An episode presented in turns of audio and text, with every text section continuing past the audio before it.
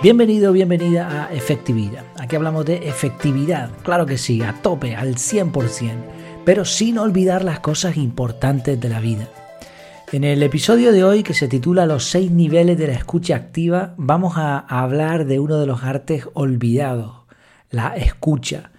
Es curioso porque hay muchísimos cursos de oratoria para aprender a hablar, pero hay muy poca información sobre aprender a escuchar.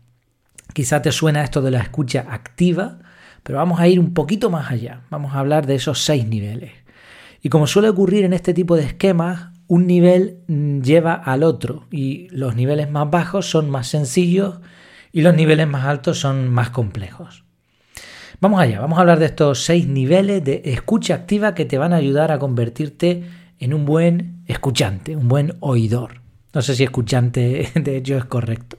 Una excepción en esta escala, ya lo veremos después, es el nivel 5, que me parece extraordinariamente complejo. Es verdad que el 6 debe, o sea, el 5 debe ir antes del 6, pero ya, ya veremos por qué esto es, es complicado. Vamos allá, venga, vamos a empezar. Primer nivel, crear un entorno seguro.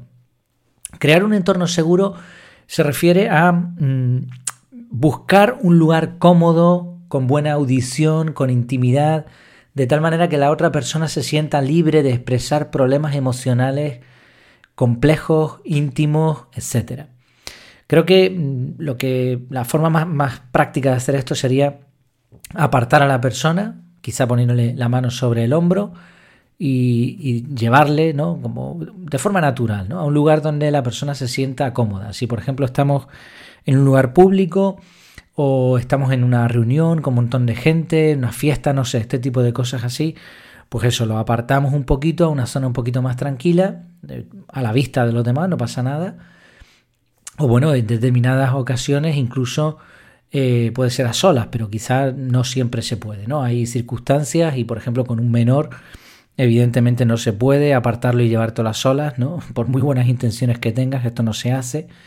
O otro tipo de situaciones. Entonces, bueno, buscamos no, queremos generar una situación indeseada o provocar que la persona confunda nuestras intenciones, sino que se sienta cómoda para expresarse, que tenga total libertad.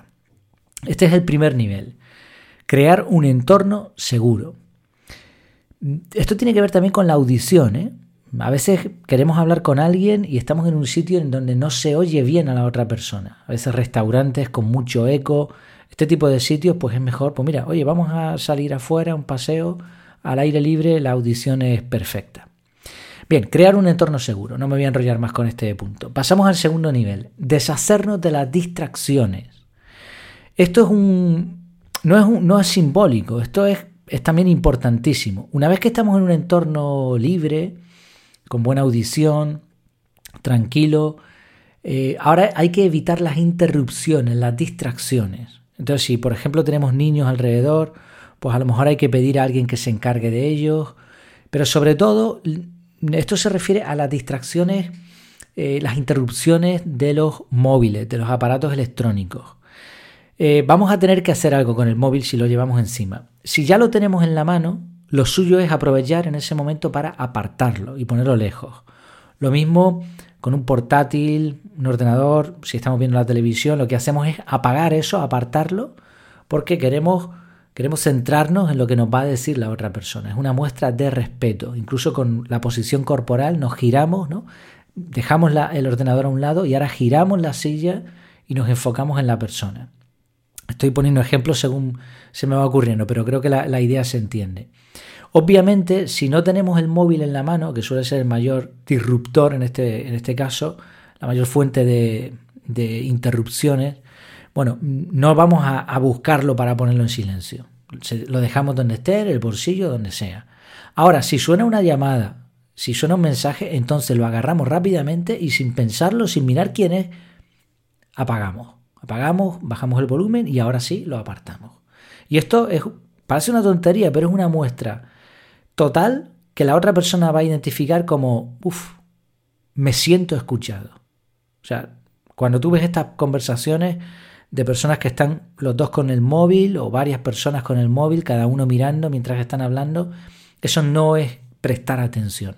No digo que sea totalmente incorrecto, habrá situaciones en las que incluso encaje, no lo sé, pero si, queremos desarrollar el arte de, de escuchar y prestar atención a alguien que nos quiere contar su vida, que nos quiere contar un problema, es imprescindible que sigamos estos pasos. Entonces ya hemos visto dos, el entorno seguro, las distracciones, vamos con el tercero, entender lo que la otra persona dice. Ahora ya concentrados en la conversación, en un entorno seguro, libre de interrupciones, ahora vamos a enfocarnos en entender. Y para eso hay que prestar atención en silencio. Se nos van a venir a la cabeza un montón de ideas, pero no es el momento de hablar, es el momento de escuchar. Vamos capturando la información, tampoco es el momento de formarnos opiniones, simplemente sin juzgar, escuchamos, intentamos entender lo que se nos está diciendo. Si hay algún silencio, eh, no pasa nada, el silencio es bonito, hay que dejarlo que fluya, que la persona se exprese, si necesita parar, que pare, si necesita llorar, que llore. Y ahora, a lo mejor en un momento dado podemos aprovechar simplemente para afirmar o hacer preguntas con sentido. Por ejemplo, he entendido que, o por lo que veo, o hacer una pregunta. Entonces, lo que quieres decirme es esto. ¿Estoy entendiendo bien? ¿Qué te ha llevado a pensar así? Es decir, preguntas con sentido, pero las mínimas imprescindibles. Lo que queremos es comprender lo que la persona quiere expresar. Queremos leer entre líneas. Cuarto nivel, este ya este es más complejo. Observar las pistas no verbales. Gran parte de lo que comunicamos está en nuestra expresión corporal. Incluso dicen muchos expertos que es mayor el porcentaje de lo que decimos con nuestro cuerpo, con nuestros gestos, con el tono de voz, con los silencios, que con las palabras. Entonces el buen oyente, el buen escuchador, creo que realmente no sé si esto se dice así, pero me está saliendo así. Bueno, el buen oyente se tomará pequeños momentos para detectar estas señales. Lo hará de forma muy rápida para no crear, o sea, si la persona se siente que le estás haciendo un, análisis, pues igual le va a incomodar. Entonces, son, simplemente vistazos rápidos. Tenemos que saber, obviamente, esto es un arte también, ¿eh? Tenemos que saber a qué mirar, dónde mirar, qué es lo que estamos buscando. Y para eso hay que tener un mínimo conocimiento del lenguaje corporal. Pero bueno, hay cositas muy sencillas que se aprenden en cualquier web, lo puedes encontrar por ahí. Incluso cuando la persona está mirando a otro sitio o está mirando a la nada, ahí podemos aprovechar para por un momento olvidarnos de lo que está diciendo, por un momento, eh, seguimos escuchando, pero ahora nos centramos, echamos un vistazo a todas estas pistas no verbales. Vamos con el quinto nivel. Este decíamos que era tremendamente complicado. Identificar y aceptar los sentimientos del hablante. Contamos con las señales no verbales, hemos prestado atención, estamos mm, en un entorno seguro, hemos evitado interrupciones y ahora estamos en, en, disposición, contamos con los datos suficientes como para identificar sentimientos. Ya no queremos comprender solamente, queremos ir más allá de lo obvio, sin juzgar. La idea es aceptar, es entender lo que la persona siente. Y aquí en este punto es muy importante que tengamos en cuenta que lo que a nosotros nos parezca no tiene ninguna importancia. Un ejemplo práctico. Hace poco una persona me estaba contando lo mal que lo estaba pasando en su relación con otra persona. No voy a dar más detalle, pues evidentemente no, no es lo propio. Pero bueno, era una situación muy, muy particular en la que había dos personas enfrentadas. Para mí resultaba muy evidente que se estaba exagerando la situación y que la persona estaba haciendo un mundo de una, tontería. Pero por mucho que yo pensara así, ¿iba a cambiar lo que la persona sentía? No. La persona estaba sufriendo y eso era lo que importaba en ese momento. Entonces, esto es lo que tenemos que identificar. No se trata solo de lo que nos dice, sino de lo que siente. Y por eso decía que este punto probablemente sea el más difícil de todos, a mí particularmente me, cuesta porque tiendo mucho a analizar las cosas, entonces tengo que luchar contra eh, hacerme una opinión rápida. sí, la opinión te la puedes formar, o sea, realmente eso no es malo. Lo que pasa es que lo que tú tienes que ver y en lo que te tienes que centrar es en los sentimientos, lo que la persona siente. Y cuando uno sin juzgar escucha de esta manera, este es el punto clave para que las personas se sientan cómodas contando sus problemas. Que se sientan que realmente pueden confiar en nosotros. Así, una frase clave en este quinto punto, en este quinto nivel es, siento que lo estés pasando mal. Ya está. Y eso tiene que ser sincero, obviamente. Sexto nivel, ayudar a la persona a clarificarse. El punto final de la conversación, el cierre de la conversación, no es un consejo, no es ofrecer soluciones.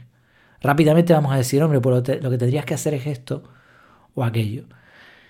En realidad es mucho más complejo de eso. Lo que queremos es que la persona sea la que llegue a conclusiones, la que se clarifique. Con preguntas guiadoras vamos a llevar a la persona de la mano hacia su propio camino. Algunas preguntas podrían ser, ¿y cómo te sientes actualmente? Ya fíjate, ¿no? qué pregunta más profunda. ¿Me has contado esto? ¿Lo he entendido? Siento que lo estés pasando mal, pero ahora cómo te sientes. Igual solamente con expresarlo ya se siente mejor. O a lo mejor esa pregunta le lleva a concluir que lo que está sintiendo pertenece al pasado y que puede pasar página. Otra pregunta, ¿qué has pensado hacer? ¿O qué tienes, qué tienes en mente? ¿Qué vas a hacer con esto? Es probable que la persona ni siquiera se haya hecho esta pregunta. Entonces, en ese, ese es un buen momento, después de haberse expresado, de haber puesto las cosas claras sobre la mesa. A veces tengamos en cuenta que este tipo de conversaciones de las que estamos hablando eh, ayudan a la persona, simplemente por expresarlo, a clarificar sus ideas. Y a lo mejor ya no hace falta ninguna solución. Ya la persona por sí misma, como se ha expresado, ha hecho un ejercicio de transmitir sentimientos y transformarlos en palabras. Entonces eso, ese ejercicio, al igual que cuando lo hacemos en modo escritura, cuando escribimos un diario, ayuda un montón a nuestra mente a poner, a poner sentido, porque nuestra mente funciona de una, de una manera visual. Entonces al transformarlo a otro idioma, como puede ser las palabras o como puede ser eh, la letra, la escritura, ya eso ayuda, ¿no? Entonces, oye, ¿qué has pensado hacer? Pues mira, una pregunta que igual no se había planteado y ahora sí tiene sentido. Otra pregunta, ¿cómo te puedo ayudar? Y fijémonos que en, en, ningún momento, ni en este nivel ni en ninguno de los anteriores, centramos la atención en nosotros. En vez de, porque mm, hay que tener en cuenta, esto es importante también, a la persona no le importa lo que tú hayas pasado. La persona está hablando de ella. Hay una costumbre feísima de eso de que te están contando un problema y tú dices, Va, pues no sé lo que me pasó a mí. Ah, pues sí, mira, pues mira, te entiendo porque a mí resulta que también. No, pero es que no te ha preguntado. Si te preguntas otro, otro, tema. Pero es que normalmente este tipo de conversaciones lo que la persona quiere es expresarse. Entonces, si, si le puedes dar una sugerencia práctica gracias a tu experiencia, perfecto, pero poco más. Y si se puede evitar, mejor. El foco está puesto en la persona. Y esto del foco me ha hecho recordar a, una comparación que puede ayudar a entender de lo que estamos hablando. Imagina un museo con los típicos cuadros. Normalmente arriba de cada cuadro hay un pequeño foco para que esté bien iluminado. Pero imagínate que vamos a entrar en un museo diferente. Los focos son enormes, preciosos, iluminan súper bien. Tanto es así que la gente que visita el museo sale diciendo, ¿has visto los focos? El electricista ese debe ser increíble. ¿Qué ha pasado? Pues que los focos han robado la atención de lo importante, los cuadros. Lo importante del museo eran los cuadros, no los focos. Un foco tiene un objetivo, iluminar. Y ya está. Nadie necesita que el foco sea excepcional, solo que permita ver bien el cuadro. Así, no te conviertas en el mejor foco del mundo. Lo importante es el cuadro. Lo importante en este caso es el cuadro de la persona, su situación. Tú solo estás ahí porque esa persona te eligió para que la escucharas. Así que usa el foco de forma discreta pero efectiva. Conviértete en un buen observador. Y si te esfuerzas por mejorar en estos seis niveles, vas a disfrutar de conversaciones verdaderamente edificantes, logrando al mismo tiempo ayudar a otros de verdad. Repetimos los seis niveles. Crear un entorno seguro, deshacernos de las distracciones, entender lo que la otra persona dice, observar las pistas no verbales, identificar y aceptar los sentimientos del hablante y ayudar a la persona a clarificarse. Como decíamos al principio, escuchar es un arte, es un arte dificilísimo. Y aunque muchas personas se preocupan por hablar mejor, no estaría de más dedicarle un tiempo a aprender a escuchar. Pues nada, nos vemos en mi casa en efectividad.es donde encontrarás este episodio en forma de artículo y un montón de contenido más como el curso CAR, que ahora también está por cierto en formato audio eh, a un precio muy económico. Esto no, no, lo había dicho, tenía pensado decirlo al principio, pero bueno, te lo comento rápidamente. El curso CAR es un curso online que te explica el método mm, completo, pero he hecho también un curso en audio en audio con 30 lecciones en total en MP3, que es bastante más económico que el curso completo. Y tú te lo descargas y lo escuchas en cualquier sitio las veces que necesites. Y bueno, los que lo han hecho también se han quedado contentos porque con eso quizás es suficiente para, para ponerlo en práctica. Luego ya si necesitas más información, pues hablamos y te puedo hacer un descuento en el curso online, ¿no? Para que en, ningún momento hayas perdido eh, ese dinero ¿no? que has pagado. Te lo recomiendo muchísimo. Eso, todo el contenido extractado en este formato como lo estás escuchando ahora, en formato audio. Échale un ojo por ahí en la, en la web, lo, lo verás. Y nada más, nos vemos en la próxima. Hasta luego.